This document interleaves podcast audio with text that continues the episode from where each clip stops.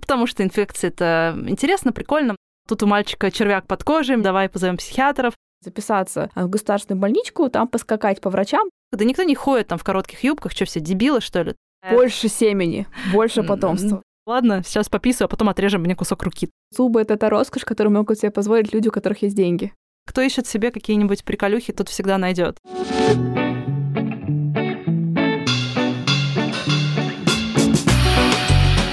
Всем привет! Это подкаст «Возле фикуса» и я его ведущая Динара, практикующий психотерапевт и автор телеграм-канала «Ноет Ковчег». Устраивайтесь поудобней.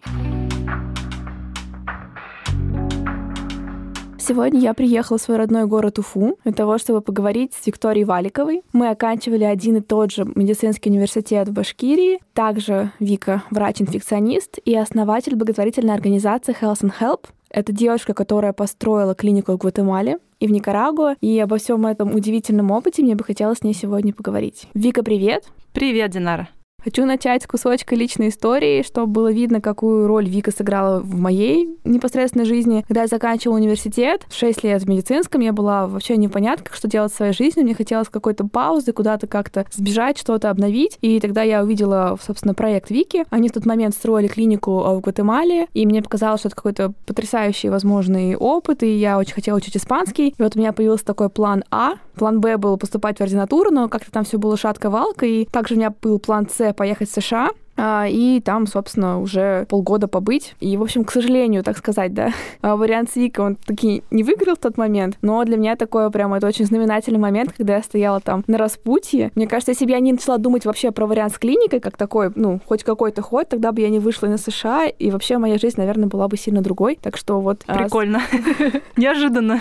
Да, такую роль. И, собственно, вопрос мой, да, как вообще, что ты делала, когда оказалась там вот в моменте окончания университета, и как вообще тебя дорожка привела вот э, на эти такие захватывающие маршруты? На самом деле, у меня нет такой занимательной истории о том, как я э, думала, куда пойти, куда податься. У меня было все четко понятно. Я тогда была абсолютно в стандартной ситуации. Стандартный выпускник стандартного вуза нашей страны со стандартной жизнью, типа муж, э, муж-гараж, обычная семья, дача по выходным, отпуск, э, не знаю, неделю летом в августе. Поэтому я заканчивала университет. Я хотела быть, кстати, психиатром изначально и подала документы в ординатуру по психиатрии, но потом что-то меня дернуло такая мысль, что если я буду а, психиатром, то я вряд ли смогу работать а, за границей вообще когда-нибудь, где-нибудь. Вот. А у меня какие-то были всегда отголоски после, наверное, э, стажировок. То есть я все время во время универа куда-нибудь ездила стажироваться. И мне все время думала, то, что, ну, может быть, чуть-чуть в России поработать, чуть-чуть не в России. И подумала, что если я буду психиатром, я, наверное, не смогу нигде работать, потому что это же надо знать язык э, на уровне того, чтобы понимать всякие сложные вещи. И подумала, куда бы я еще могла пойти. И второй предмет, который мне нравился больше всего после психиатрии, были инфекционные болезни. Потому что, ну, потому что инфекции это интересно, прикольно, много диагностики. Такое. Я, я считала себя очень умной в те времена. У меня был такой синдром отличницы. Я думала, что э, вот э, выберу себе какую-нибудь специальность, где надо много-много думать. И вот я пошла, собственно, в инфекции. И да, и путь у меня был стандартный. Я пошла работать, э, то есть вот я пошла в интернатуру, и после этого работать в приемный покой инфекционной больницы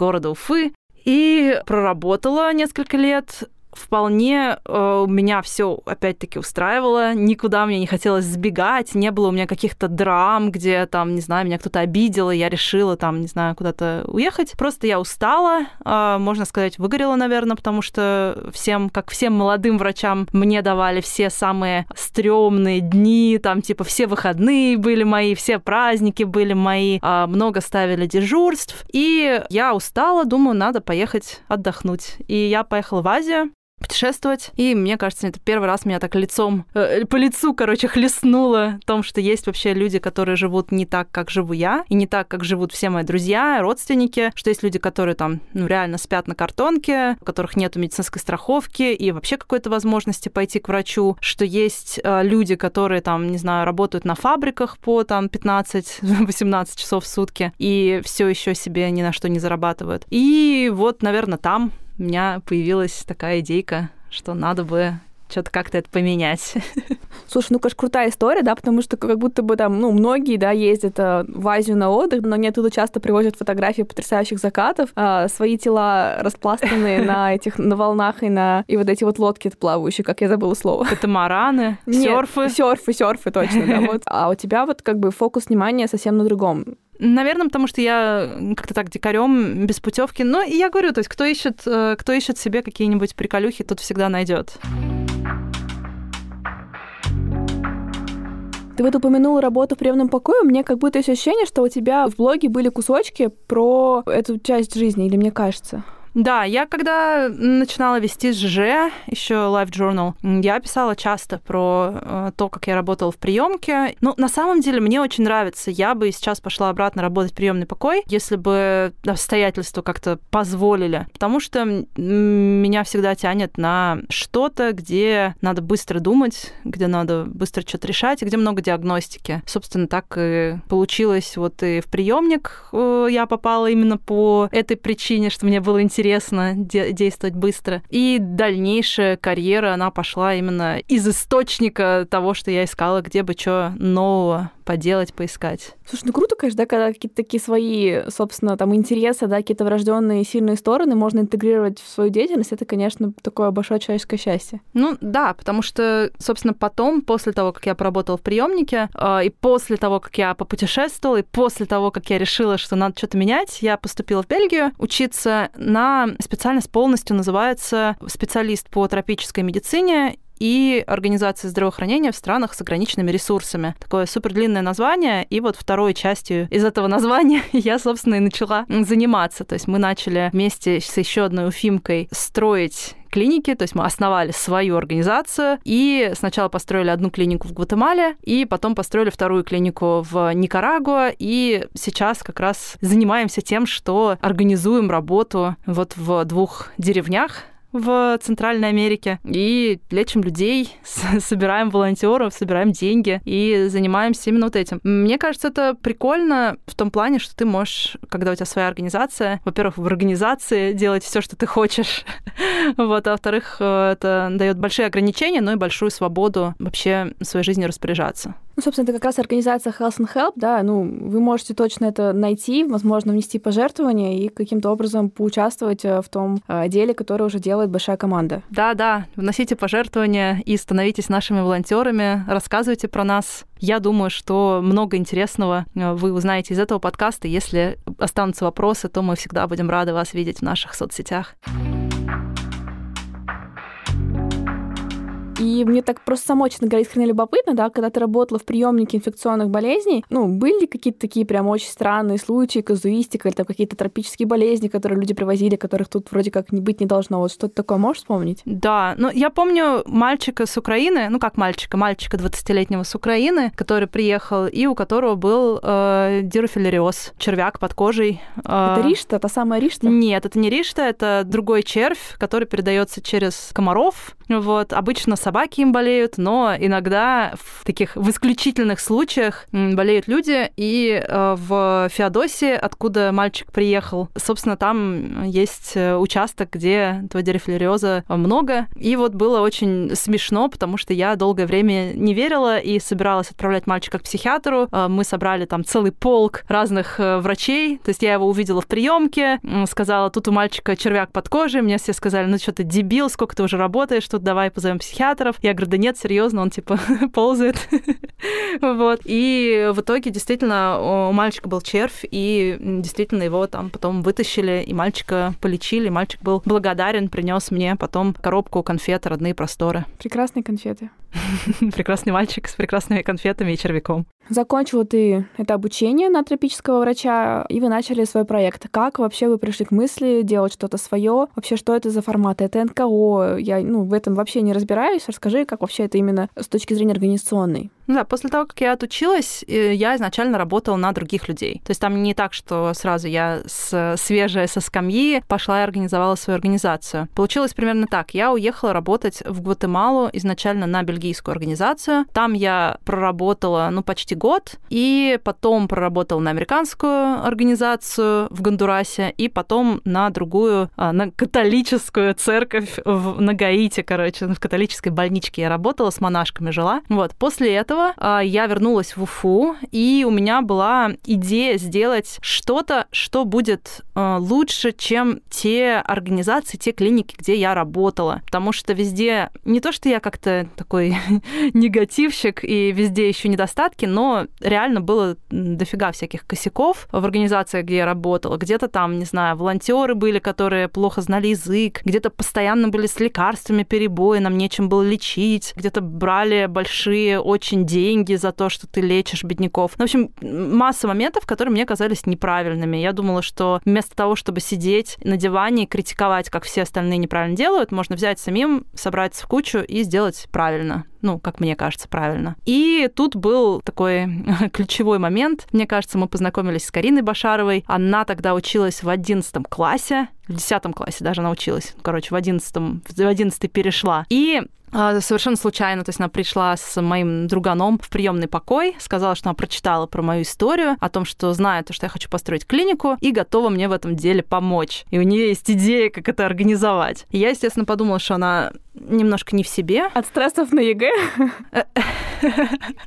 Ну да, типа, что-то с человеком не то. Но на следующий день мы встретились и пошли писать план как можно построить клинику в Гватемале. Мы набрали волонтеров, мы начали э, искать людей, начали писать про то, что мы хотим сделать. Я начала давать презентации, начала рассказывать э, людям про свой опыт работы как раз ну, вот в Карибском бассейне и Центральной Америке. И э, люди приходили послушать эти тропические байки, а потом э, под шумок мы пытались их завербовать в нашу организацию в качестве кого-нибудь, либо в качестве волонтеров, либо в качестве жертвователей. И, собственно, этот план был чрезвычайно удачным. То есть у меня была моя аудитория с блога, плюс люди, которых мы по факту очно а, находили на вот этих презентациях, плюс какие-то новые люди, приходившие читать все истории их друзья друзей. И а, мы начали собирать деньги. Мы сделали кампейн, кампанию на краудфандинге и собрали миллион триста рублей в первый раз. И все, поехали в Гватемалу и начали, и начали думать, как строить, что строить. И построили. Такое, можно сказать, да, история про то, как ты решила построить свой лунопарк со своими там всякими дополнительными обстоятельствами.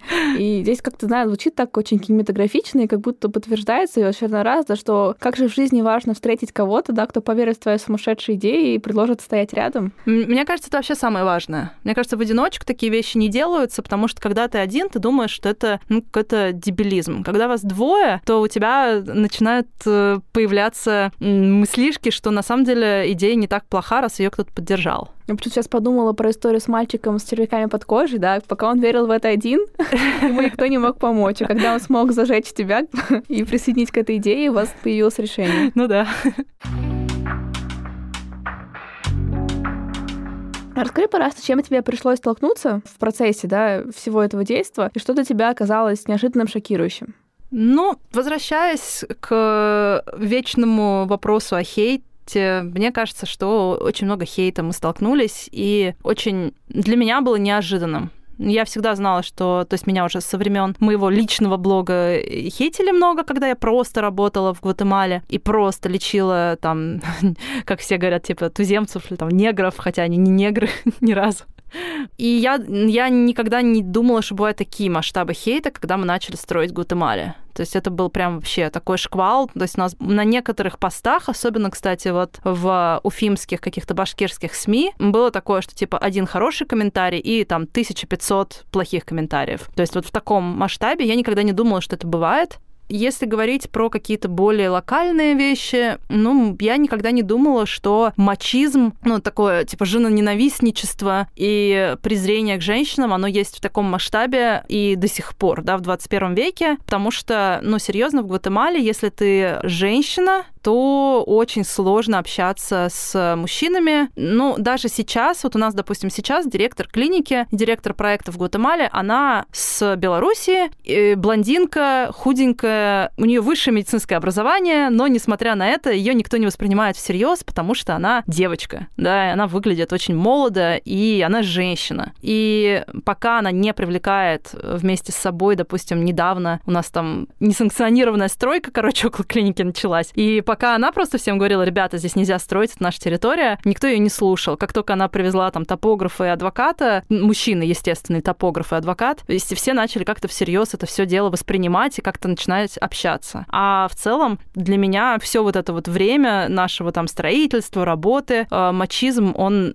никуда не девается, и он до сих пор продолжает шокировать. Ну а как с безопасностью? То есть, ну, как будто когда мы говорим про там какие-то такие патриархальные вещи, да, ну, тема безопасности, какой-то неприкосновенности, в том числе женского тела, она встает одной из первых. Как бы ты этот момент характеризовала? Ну, вот у нас одна клиника в Гватемале, одна в Никарагуа. И в Никарагуа все на самом деле намного жестче, в плане, ну, как неприкосновенности тела, в, в том плане, что ты идешь по улице, и тебе свистят постоянно. Тебе свистят, кричат, тебе говорят там типа, эй, красотка, идем пососи мне, там, эй, идем, выходи за меня замуж, эй, идем, я трахну тебя в жопу, там, ну, ты так, то есть ты идешь, и тебе просто так кричат. И ты не должна для этого, то есть все вот эта вот тема про то, что, ну, не ходите в коротких юбках, да никто не ходит там в коротких юбках, что все, дебилы, что ли? То есть все ходят, не знаю, в штанах, в джинсах, э, вот каких-нибудь широких шортах, э, футболках, да, там, с немытой башкой, потому что там, не знаю, воды нету помыться. И это вообще никак не коррелирует одно с другим. И у людей просто вот это отсутствие культуры или такая своеобразная культура, можно сказать, что для них это типа нормально. Типа так шутят. Это, ну, что типа, что ты переживаешь? Потому что когда ты подходишь, а у меня было много экспериментов, когда я просто подходила. То есть какой-нибудь чувак мне там говорит, идем сюда, отсоси мне. Я подхожу и говорю, типа, ты мне сказал? Там, типа, ну давай, поговорим, пообщаемся. Меня зовут доктор Виктория, а тебя как зовут? И люди просто, они отворачиваются, уходят. Они не хотят э, никакого контакта, и то есть действительно они не хотят, чтобы ты подошла им и отсосала.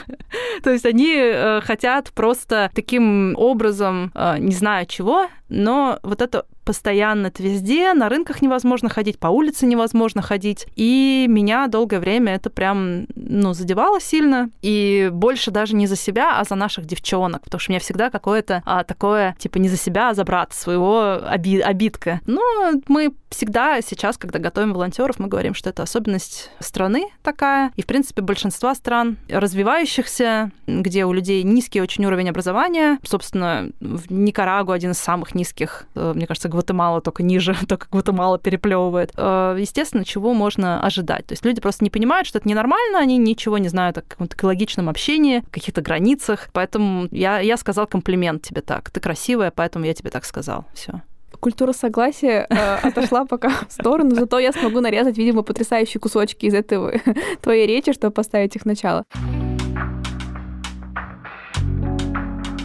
А что ты могла бы сказать про так называемые темные стороны волонтерства, потому что они, очевидно, есть, и, скажем, там, ну, тоже в моем там каком-то, может, стереотипном представлении, да, это какая-то штука, да, про то, что ты такой несешь свет, а, вырываешь сердце как Данка, да, освещаешь им дорогу, значит, э, странам третьего мира, а они рукоплещут и истекают слезами благодарности. Но, кажется, это не так. А можешь вот э, эту сторону как-то описать здесь? Мне кажется, изначально, когда люди собираются идти в волонтеры, они должны четко себе представлять, зачем они это делают. И представление, э, оно должно совпадать с нашим представлением. То есть, ну, для разных организаций, наверное, по-разному, но вот у нас конкретно есть определенные параметры, по которым мы волонтера не возьмем. Даже если он хороший специалист, даже если он отличный человек, но как раз вот с таким пламенным желанием отдать э, себя на растерзание и спасти всех, кого можно спасти, ну, это очень-очень такое сомнительное, на самом деле, сомнительная тема, тема, потому что это мотивация, которая заглохнет на первом же как раз, не знаю, первый раз, когда ей скажут, сучка, иди сюда, ты меня полечила, теперь идем, я тебя полапаю, да? И тут мотивация спасти человека, она очень, она теряется. Вот, поэтому я бы сказала, что намного лучше, если у человека есть мотивация самосовершенствоваться, становиться лучше как специалист, как человек, находить, то есть развиваться, не знаю, развивать языковые навыки свои, какие-то врачебные навыки, административные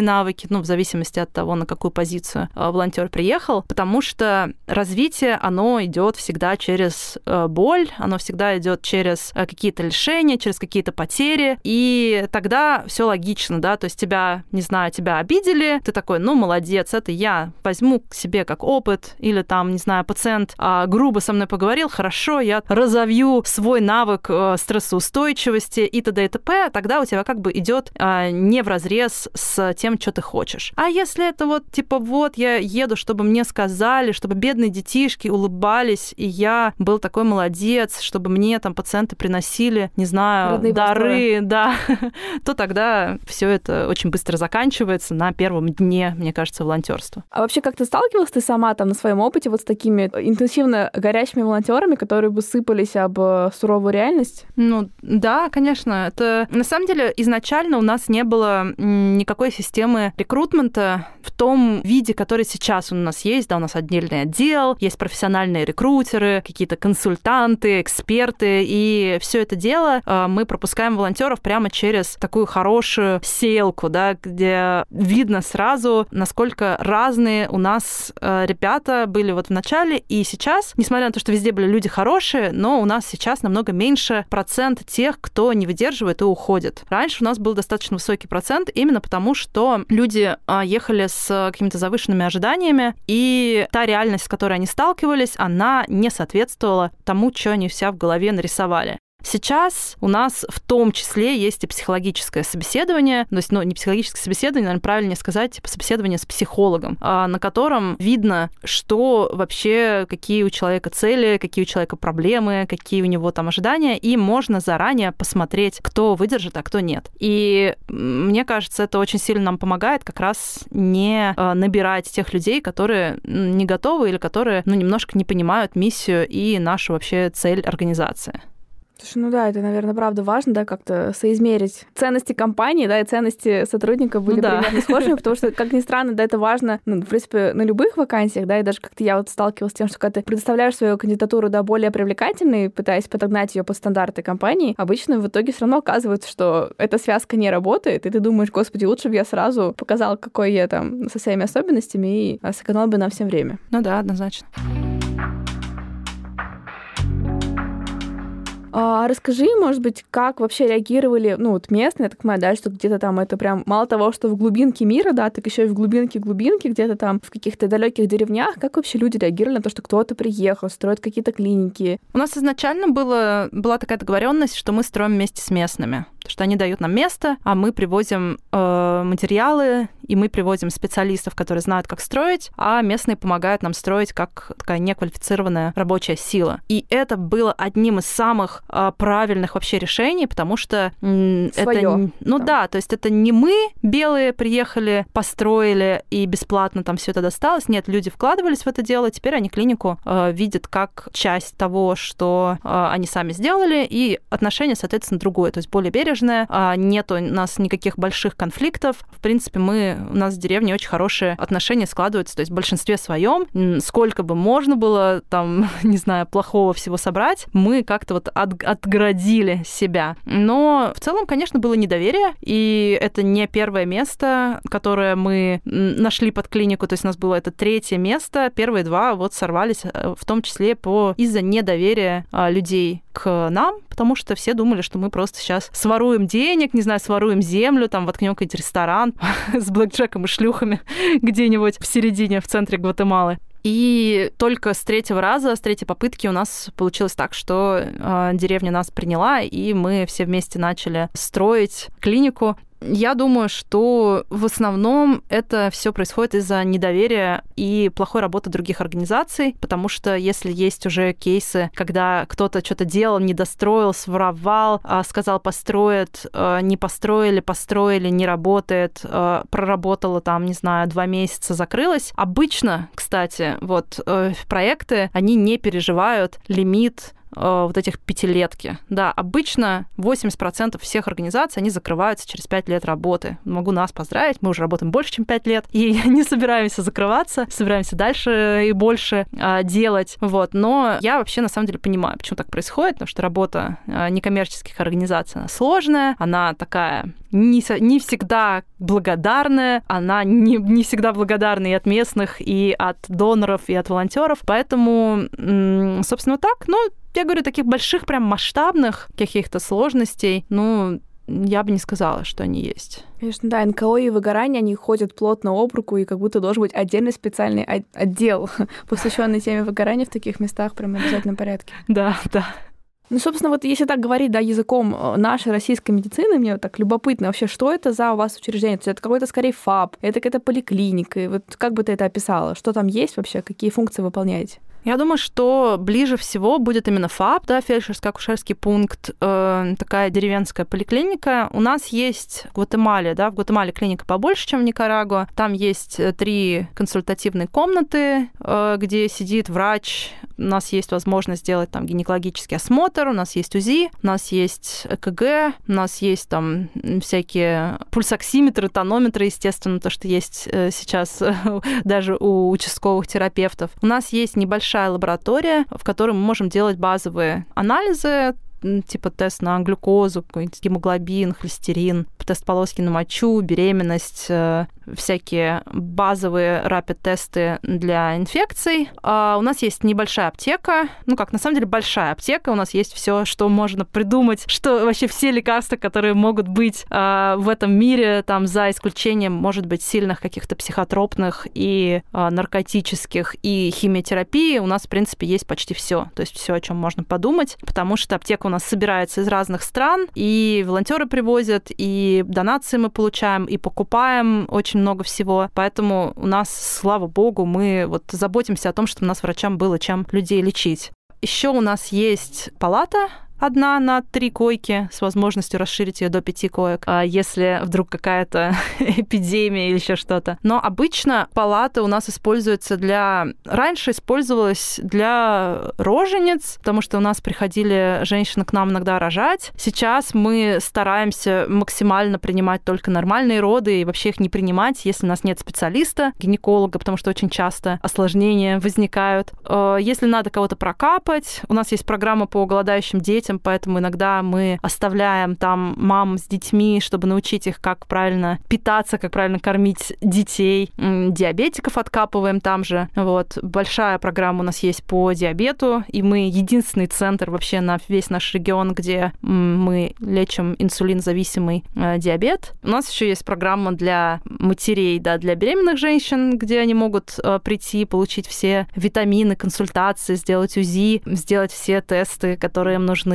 и еще у нас есть программа для по контрацепции, да, по даже лучше сказать по планированию беременности, потому что, ну, это вообще редкая тема, так как мачизм в Гватемале процветает. Больше семени, больше потомства. Да, поэтому в государственных больницах а, зачастую женщина не может сама решить, может ли она предохраняться или нет, она должна спросить разрешение у мужа, и у нас в клинике нет. То есть у нас в клинике, если женщина пришла, нам никто не нужен, нам вообще ничего не нужно. Вот она пришла, сказала, я хочу предохраняться, и мы можем можем ей сделать все, что она хочет. Вот. Аборты мы не делаем. Аборты запрещены в Гватемале и вообще во всех странах Центральной Америки практически.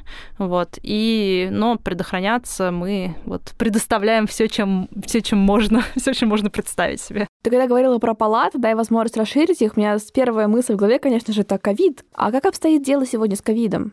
У нас было несколько случаев ковида, которые такие неприятные. У нас был один смертельный случай в клинике, так скажем, около клиники, потому что мы, как только все это дело началось, у нас, естественно, все меры по профилактике, там, заражения наших ребят, да, наших врачей были приняты, по разделению очередей, да, с разных входов э, входили те, кто с температурой, те, кто без температуры, вот, и все там были в всяких защитных костюмах, костюмах и т.д. и т.п. И э, несмотря на то, что все меры были приняты, и всех, кто с подозрением на ковид, то есть дыхательной недостаточностью, там, с, не знаю, потерей обоняния, с высокой температурой, еще кого-то, мы переправляли в специальные центры ковида сразу. Но, несмотря на это, люди часто не доверяют государственной медицине в Гватемале и приезжали к нам. И вот один раз привезли как раз дедушку, у которого была уже ковидная пневмония, ну, то есть у него была какая-то пневмония, и его, естественно, наши начали отправлять в больницу. И мы, когда там такие случаи, должны уведомить сразу министерство и сразу уведомить все, короче, инстанции, но семья из-за того, что они очень сильно боялись, что их там изолируют или еще что-то, вот это было как раз в самом начале, когда люди вообще паниковали при любом слове там э, ковид,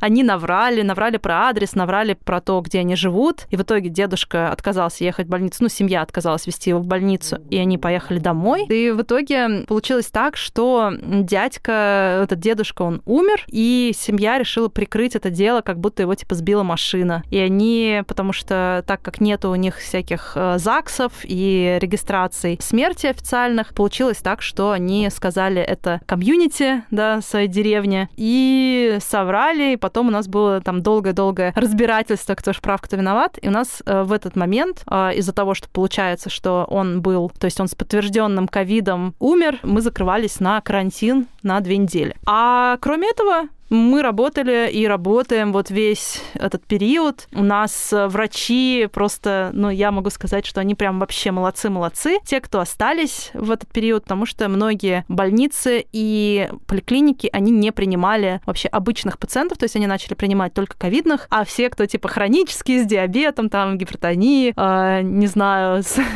с чем-то еще, да, с подагрой, с какими-то, не знаю, с астмой, они остались как бы за бортом, им некуда было идти, и у нас было прямо, ну вот мы были одним из учреждений, которые всех принимали и старались максимально, э, чтобы люди не умирали от других болезней, кроме ковида. Тут говорил, да, что какие-то там отчеты отправляете в министерство. А вообще, как вы, как вы связаны, не связаны? Как-то вас поддерживают? Как вообще это происходит, вся структура? Ну, мы работаем официально, поэтому у нас, э, то есть у нас медицинская лицензия и все дела, то есть нас э, проверяют, ну, должны нас проверять, нас не проверяют. Один раз нас проверили в первый, в первый месяц нашей работы, потом сказали, у вас, ребята, все идеально, придем, придем через пять лет. Но вообще мы э, связаны, у нас есть совместные программы с Министерством здравоохранения, по голодающим детям, как раз по а, планированию семьи, по беременным женщинам, потому что, ну, то есть есть какие-то данные, которые регистрируются, да, чтобы была общая какая-то статистика, общая картина, и мы, получается, обмениваемся данными, чтобы у нас была вот эта вот цельная, такое как цельная диаграмма понимания вообще, что происходит в стране, а, и куда нам вообще работать всем вместе. Мы э, вместе ведем программу по вакцинации, э, то есть на нашей базе, на базе нашей клиники министерство прививает детей, потому что раньше это происходило в школе, то есть они приезжали в школу и там прививали всех детей. Естественно, там нету, э, в школе нету туалетов и нету умывальников,